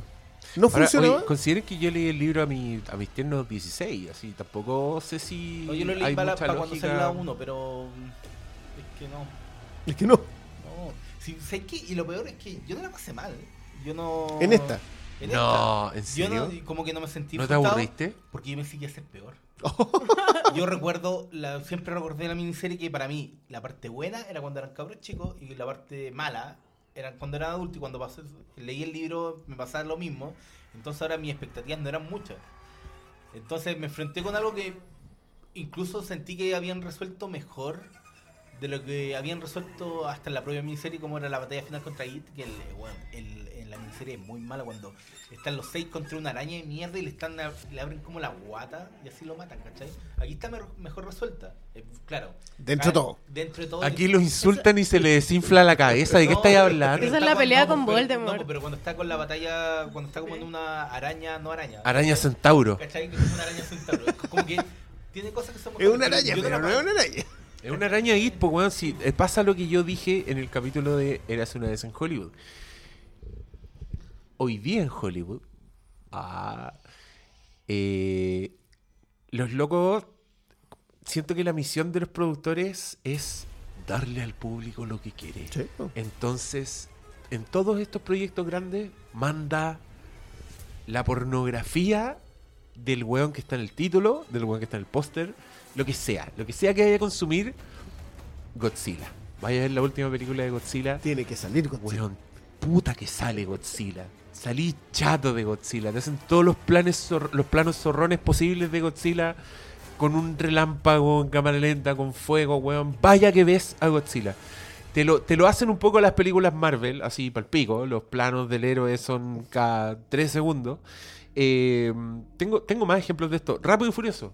Anda a ver una Rápido y Furioso. ¿Te gusta Rápido y Furioso? ¡Toma, Rápido y Furioso! Durante tres horas. La roca agarrando con una cadena un helicóptero y qué importa la, Y- la ciencia, weón. Y, es- Pero- y- y esa weá la hicieron con King Kong, la hicieron Sí. con Jurassic World, es la tónica, lo están haciendo con los blockbusters y lo hacen con Pennywise. Weón, salí chato de Pennywise en esta weá. Veis tanto a Pennywise en tantas formas posibles, veis tantos monstruos culiados, traen monstruos nuevos, traen estatuas gigantes. Tortu eh, no, eh, araña, centauro, después el weón se hace chiquitito, una cabeza Una que me gustó mucho. Me gustó mucho la cabeza. La cabeza. La cabeza de Stanley que se transforma en araña y es la cosa. Y el weón se da vuelta y dice, You gotta be fucking kidding me. Igual que en la cosa. Y yo decía, ya, pero, weón. Sin ni un tapujo. Here is Johnny. Pero tenía sentido la weá. Pues si el Es que- It es te quiere perturbar, ese era el tipo de weas que tenían que hacer. Si Yo- It quiere usar tus miedos, obvio que va a usar la cabeza de tu amigo muerto, ¿cachai? Pero me, me sorprende que las weas no, ni siquiera en este caso tenían esa conexión emocional que tenían los terrores de, la- de los personajes, ¿cachai? Porque, porque no hay tiempo para presentar más, porque hasta a ellos les da vergüenza que sean tan repetitivos y que a la Beverly se le vuelva a aparecer el papá, por ejemplo. Eh, no sé, por eso, Cuando por podría eso- haber sido perfectamente el marido. Podría haber sido el marido, podrían haber sido los amigos, el- no sé. Eh, creo que Freddy Krueger es mucho más inteligente al usar la psiquis de las personas en su contra, manifestándole terrores imaginarios. Eh, esta creo que ah, ni esa weá funcionaba, aunque me gustaban las criaturas y, un poco... Debo, debo darle también un poco de crédito a esta weá por no tenerle, tan, no tenerle ni un miedo al ridículo. O sea, querer hacer, eh, ¿sabéis qué? Pico, la abuela se va a transformar en un monstruo gigante con tetas que flotan y, y la cara culeada de Popeye. No sé, era, era como la vieja del resplandor, pero hecha por Andy Serkis. Era una weá rarísima. Encuentro jugado que quisieran hacer esa weá. Sí, el desparpajo. Si hubiera sido un desparpajo bien dirigido con un buen esqueleto encima, loco, te lo habría comprado entero y habría salido feliz. Pero yo reconozco que ustedes me ponen la duda. Es decir, en realidad, ¿hubo la posibilidad alguna vez de que esto tuviese un esqueleto? Es que, Yo tenía, que es- que tenía que aparecer alguien y hacer el esqueleto, porque el esqueleto no existe. Ya. En eso estoy completamente. El autor, que- el autor, el autor le hubiera puesto un esqueleto. contaron la primera, tenía- no podía ser como... Yo creo que eh, fue la solución más facilista y creo que se nota. Y creo que al final es el problema más, más grande de It porque en la primera Pennywise estaba muy muy bien. Yo encuentro que era súper... Sobre todo cuando era creepy, la, la weá te, te capturaba la atención de... Aquí había... A mí me costó enganchar con este Pennywise porque sentí que era... No era el mismo de la 1. Era- era- Sí. yo, yo- yo creo que es muy bueno el ejemplo de Godzilla. Es como que este es el Godzilla. El Pennywise es como el Godzilla de King of Monsters. Mientras en la primera es el Godzilla de Edwards, ¿cachai? No, no- lo ves menos. Pero, pero, pero algo decía la Nati que, que, que yo creo que, que por ahí puede ir mucho. Yo creo que la teoría de la autora que se explica completamente. O sea, acá tendría que haber llegado alguien con su propia enjundia a tomar una historia. Con todas sus pifias. Yo creo que la primera tiene ripios. No, no creo que nadie le pueda decir que no. Pero en la primera había una mirada de autor. Había, estaba mirando el mundo desde la historia de It. Y acá no hay nada de eso. Sé que habían, habían descanso, habían tiempo para reflexionar y en esta no. Y, pese a que dura media hora más que la 1. No puede ser que esto se deba más a decisiones comerciales y que quizás arriba de los directores y de los guionistas en este momento hay gente diciéndole hagan esto, no me importa, Tu- tu ejercicio creativo. métetelo por donde te nunca vamos a quepa. ver. La gente quiere ver esto. Sí, po, Sí, pero eh, nunca- pe- pero ¿sabéis qué? La diferencia es que la primera costó 35 millones de dólares y recaudó 700. Ya, espérate, eso es harto, es poco, no, Es, no tengo mucho, idea. es, un- es una diferencia brutal en sobre cuanto a ganancias. película Ya. que- mira, cuando una película tiene como. Esta le dicen eh, clasificación R, porque Para mayores de 18. Es eso. los niños pueden ir, pero acompañados de un adulto. El Restrict Son- Igual que en Chile. Sí, igual que en Chile. ¿Cachai? Entonces, vaya a tener menos público que el no, que. no, me parece que allá el- ese No, es el, 17, PG. 17. El NC17, claro, este es un R, este es un R, el R es arriba del NC17, este es mayor No, de 18. no, no, ¿No? no. No, el R, lo que significa el R, los menores de 17 pueden entrar solo acompañados de un adulto. Eso significa el R, pero Y- es el equivalente gringo del mayores de 18. El NC17 significa que es Solo no para- lo podía estrenar, Sí. básicamente. O sea, es una X. Ese es el mayor de 21, Ese sí. es como. Que es la muerte, la muerte de las películas. Sí, esa- Almodóvar alguna vez se quejó de justamente eso. el, el unrated eh, es un riesgo y solo existe para el mercado. Ese es cuando ni siquiera lo pasáis por la censura. Ese, eso es para video. Ese es para video porque tampoco voy a estrenar weas que no han sido eh, calificadas. Pero claro, lo que, lo que estáis tratando de decir malo es que esto significa que es un nicho entre comillas. Porque. Puta, no todas las. Pero yo creo que esta es una película para niños, weón. La segunda. Sí. Es Harry Potter. Sí, ¿Sí? pero Es Harry Potter y el payaso terroroso. Parte más- 2. Es que más de eso es como darle a los, a los que fueron a ver al- a, la masa que fue a ver la 1 lo que supuestamente más les gustó. Es que Y ahí. esa weá es, es- lo que. es- ese pero es ahí está problema. justamente. Yo, yo encuentro súper bueno lo que, lo que plantea la narrativa. Acá hay, hay una supervisión comercial diciendo: ¿sabéis que en esta gastamos más plata? Así que me tienen que entregar mejores resultados. Y esos mejores resultados se basan en este otro estudio. Sí, pero. Que- pero es peor porque, Pero claro, es súper penca porque. Es. Pero eso es una suposición. Ni Ahí está el punto. el- ni siquiera puedes saber que conscientemente los realizadores tomen una decisión a sabiendas, ¿cachai? Como nunca vayas a saber porque no estuviste ahí, po. pero No, puede- no, yo, no, no, yo no, no pero- dudo, yo no dudo que también hasta creativamente crean que es mejor esto porque creen que es lo que más va a funcionar. Pero el punto problema. o sea, es, que, es que, claro, yo a mí me pasa esto que hago la revisión empírica. Empíricamente la primera IT costó 35 y recaudó 20 veces más. Eso es, eso es brutal. No olvídate, eso no pasa así casi nunca. Pero 35 es harto o poco. 35 millones de dólares ¿Es una súper poco, es súper poco para Es una un película estándar. pobre. po- Ya. Es Para hacer, pobrísimo. un block, o sea, un blockbuster, un estreno grande, es Hace súper 20 pobre. años 35 dólares. te dije, 3. No, te- claro. no. No, pero, pero es que hoy día de lo que más se, se quejan todos Las las cuestan películas- 200 millones de dólares. y dos- 250. Ese es como el 300. promedio. o sea, después con.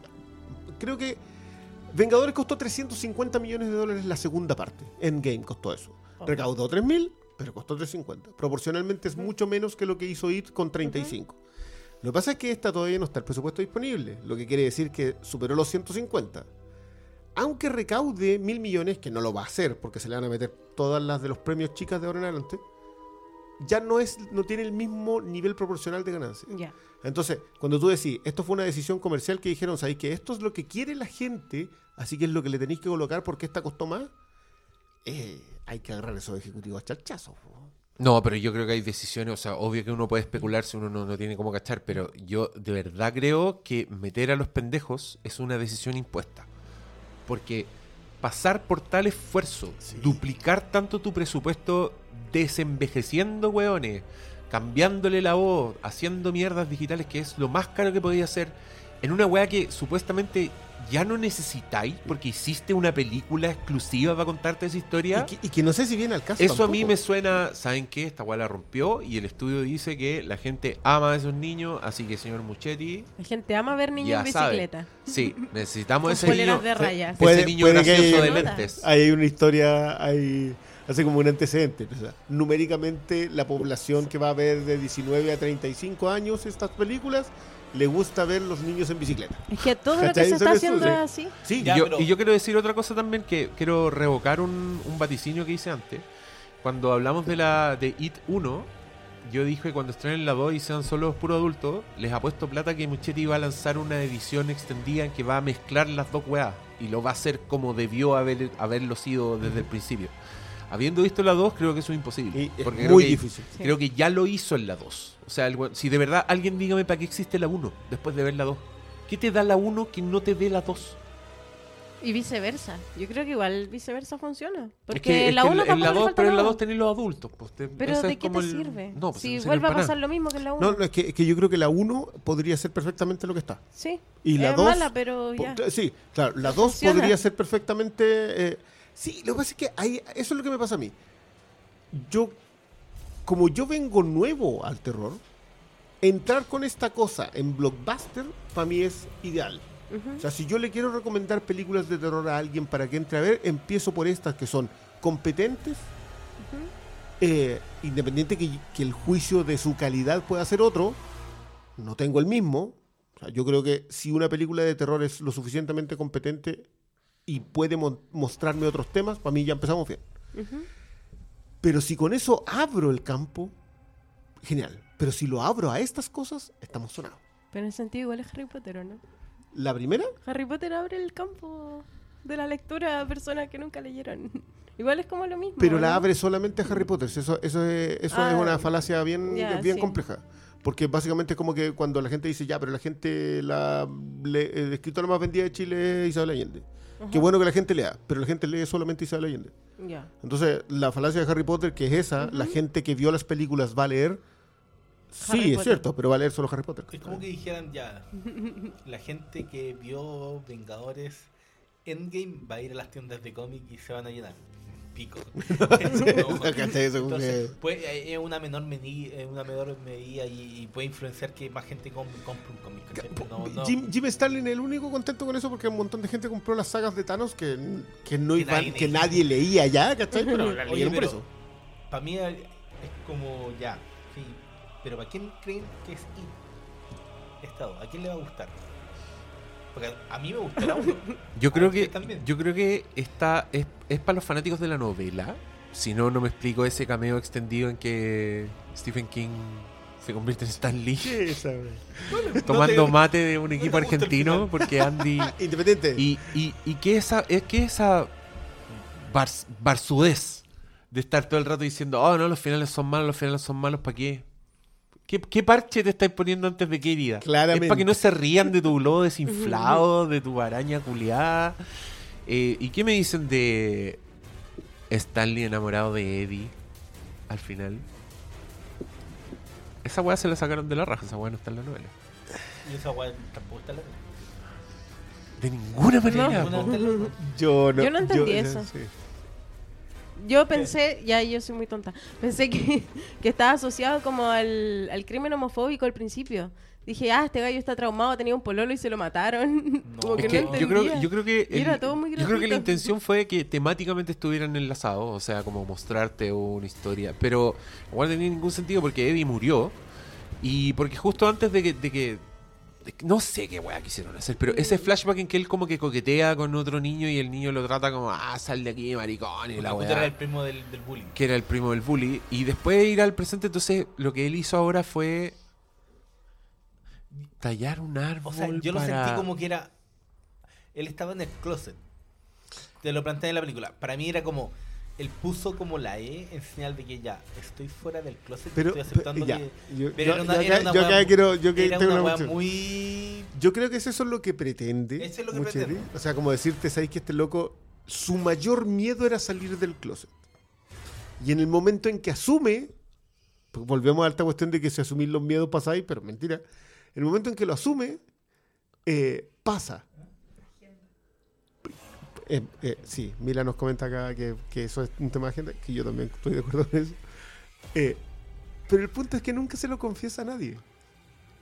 Nunca sale del closet. No lo establecen, porque lo No, está, todas Y- te queda todo sí. entre lo, medio, lo- único que establece es cuando dice, "Um, yo conozco tu os- tu oscuro secreto. Pero año Oscuro, 2018, weón, ¿qué- de ya nadie Como que ya nadie le gusta. está como, que esta weá la estáis tomando porque fue la novela eh, escrita hace 40 años. Pero ni siquiera partiste del crimen homofóbico. Si querías hacer eso y querías establecerlo, cosa a la cual yo te aplaudo, parte de alguna parte. Y la tenías ahí en el primer crimen. Que a nadie horroriza más allá que es un crimen. Pasó, se fue. Que, que yo dije, ya, perfecto, van a volver a la idea de que Derry sacrifica una generación en La, la fortaleza de esa escena en el libro es que es tu primera aproximación a esta historia, entonces no sabéis qué, qué mierda Ah, claro, es. claro, claro. Y el accionar de Pennywise con el gay es muy heavy. Eh, el- yo encontré que estaba súper suavizado en, el- en la novela porque literalmente le, le corta un brazo, o sea, le come como el, eh, la axila y es- uno lo está leyendo pero es muy gráfico y sentí que en la novela como que fue suavizado y, y creo que no, no, no cumple un sentido si después no tenéis el tratamiento que le da Stephen King para jugar con que esa es una señal de que ha vuelto Pennywise, que aquí pasa... Podrían no haberlo mostrado y Es que, lo acá, es que acá te lo te muestran a Pennywise literalmente, entonces ¿qué, qué, qué van a hacer con una señal? Oye, No, parece que ha vuelto el payaso no, asesino. una señal para los personajes, ¿cachai? Pa- Ah. Para, ¿Qué es lo que pasaba en la novela? Aquí no. Pero en esa punto tú la miniserie lo tiene mucho mejor solucionado porque la- el primer crimen, entre comillas, del- de la miniserie no es un crimen homofóbico porque el señor del año 90 se dio cuenta que esa weá no tiene ningún sentido con el resto de la historia, así que pico con, con echarnos a un gay. Y es una niñita que ve al payaso entre medio de las sábanas y es simple y listo. Y, y a partir de eso ya Mike está como alertado, chucha, están matando cabros chicos de nuevo, ya sabemos lo que eso significa. Pero acá se dan una vuelta tan larga para llegar a la misma wea que de verdad no le veis sentido. De hecho, Y- creo que la, la escena de la niña debajo de las gradas habría sido mejor que la escena que eligen para comenzar la película. Pero no le dejaba nada. Porque, porque la- no era solamente la desaparición de los niños. ¿Se acuerdan que, que vol- volvemos sobre los. Acá estos son errores de forma. Lo- traspasar un misterio al hacerlo evidente con el- los globos reventados, eh, le quitáis toda la gracia del misterio. O el misterio lo tienen los personajes o el misterio lo tienes tú. O sea, tú como espectador. Esas son como. Hay más soluciones, pero esas son en general las dos soluciones que se hacen con el misterio. Ya que no está para nadie. Tú ya viste al payaso y el protagonista ya sabe con, con ese pedacito logo que, que Pennywise volvió. Entonces tampoco logra tensión. Si es como que ya le pegaron. También concuerdo con ustedes que dura mucho esa escena porque. Es larguísima. Yo si pensé que- que si era de alguno de los protagonistas. Claro, si queréis mostrar otra cosa. Mm. O si eso iba a ser directamente algo en relación a los protagonistas. Si ese hubiese sido un ex del personaje de Bill Hader, ya, listo. Ya, con eso me enganchaste. Pero nada. no es- mu- hay mucha cosa gratuita que no es gratuita para la pantalla, ¿cachai? Es como que es gratuita como construcción de historia y es gratuita narrativamente, pero no es gratuita en lo que le entregan a la gente que es lo que quiere ver. Yo creo que es, es muy cierto eso, es como que el- hoy día es esto es lo que la gente quiere ver. Quiere ver harto al payaso, quiere ver harto asesinato brutal. Y ahí están. Pero también ver temas que están explícitos. Ante la imposibilidad de repente de ver lo que está debajo. Y por eso es tan panfletario esa- ese asesinato, yo creo. Hay un punto ahí. Como que si no podía hacerlo en subtexto porque la gente no lo no pretende hacerle la escudriñada o tú no Porque pretendes claro o tú no pretendes construirla para que sea para que sea para que tenga las dos lecturas listo explícito brutal harto rato que dure tres horas esta cuestión. que aparte que eso es lo otro no se me justifica en ningún momento la duración de esta película siento que le sobra un tercio tranquilamente Sí. Sí, aquí, aquí yo voy a poner el pedazo del amigo que mm, criticó esto en Eras una de Hollywood. Le vamos a poner el pedazo acá ahora, pero hablando de It. Ya. Oye, vamos terminando ya, sí. ¿Qué más? Palabras al cierre. Eh, yo no lo pasé tan mal, pero estoy completamente de acuerdo con todo lo que dicen. que yo esperaba muy poco, yo realmente pensaba que iba a ser... pero pero nivel Dewey o no nivel, nivel Dewey No espero nada y aún, aún así, así- logran decepcionarme. No, ¿No? no, es que yo sentí que... No espero nada y lo pasé bien. No, yo, yo realmente temía del final y cómo iban a resolverlo y creí que por lo menos tiene más sentido que la miniserie. Pero también eso no, No es sé. mucho, no es un buen nivel de a dónde partir. Es que el problema de la serie para mí es más la ejecución. Y encuentro que la weá es mala, es pobre, es, es televisiva cuando decir que algo era televisivo era malo. Y, y es un latazo, weón. Pero creo que en muchas weas tiene más sentido que el desastre de It Chapter 2. Que no sé, por lo menos, weón, por lo menos en la miniserie los pendejos no derrotan totalmente a Pennywise. El weón se escapa. Entonces los weones quedan con la sensación, concha de tu madre, esta weá no se ha terminado. Tiene sentido que se vuelvan a juntar y que vengan ya ahora sí que sí, ¿cachai? No es como, ya, hagamos lo mismo que hicimos antes, pero que lo olvidamos, así que vamos a ir a buscar las gemas del...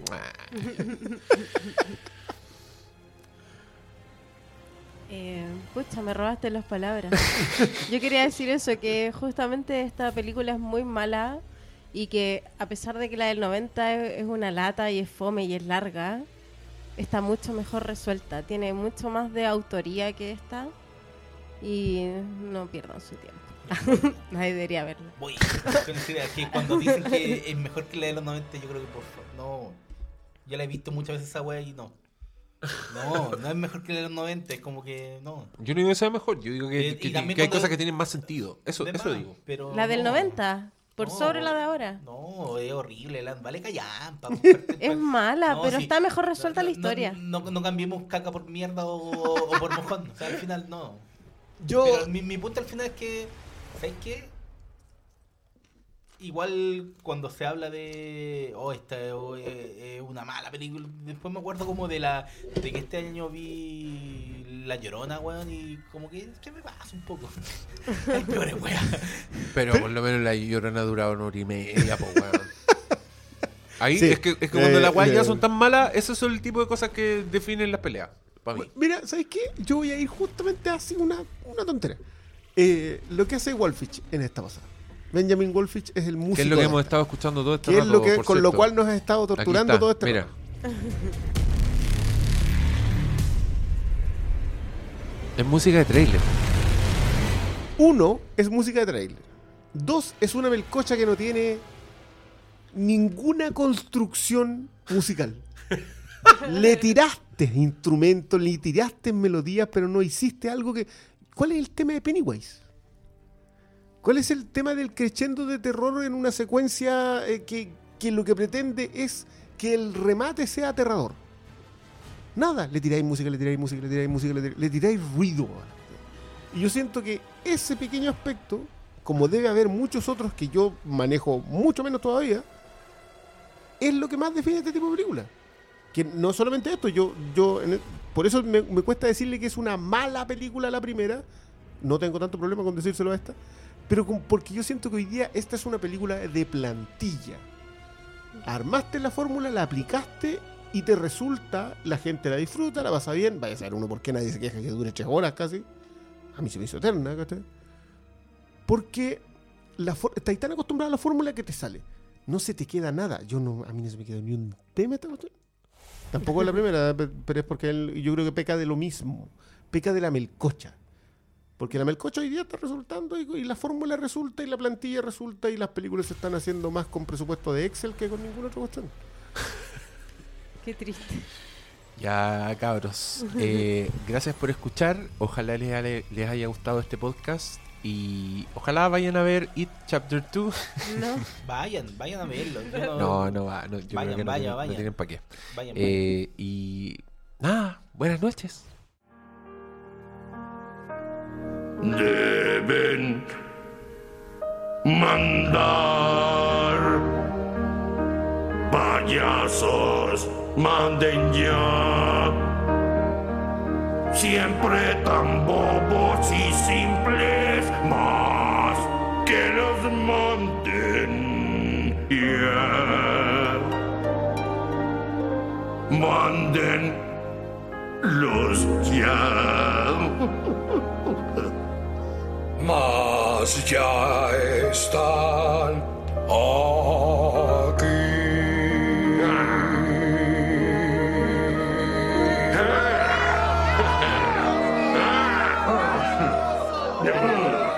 Te quiero, Krusty. Oh, cállate.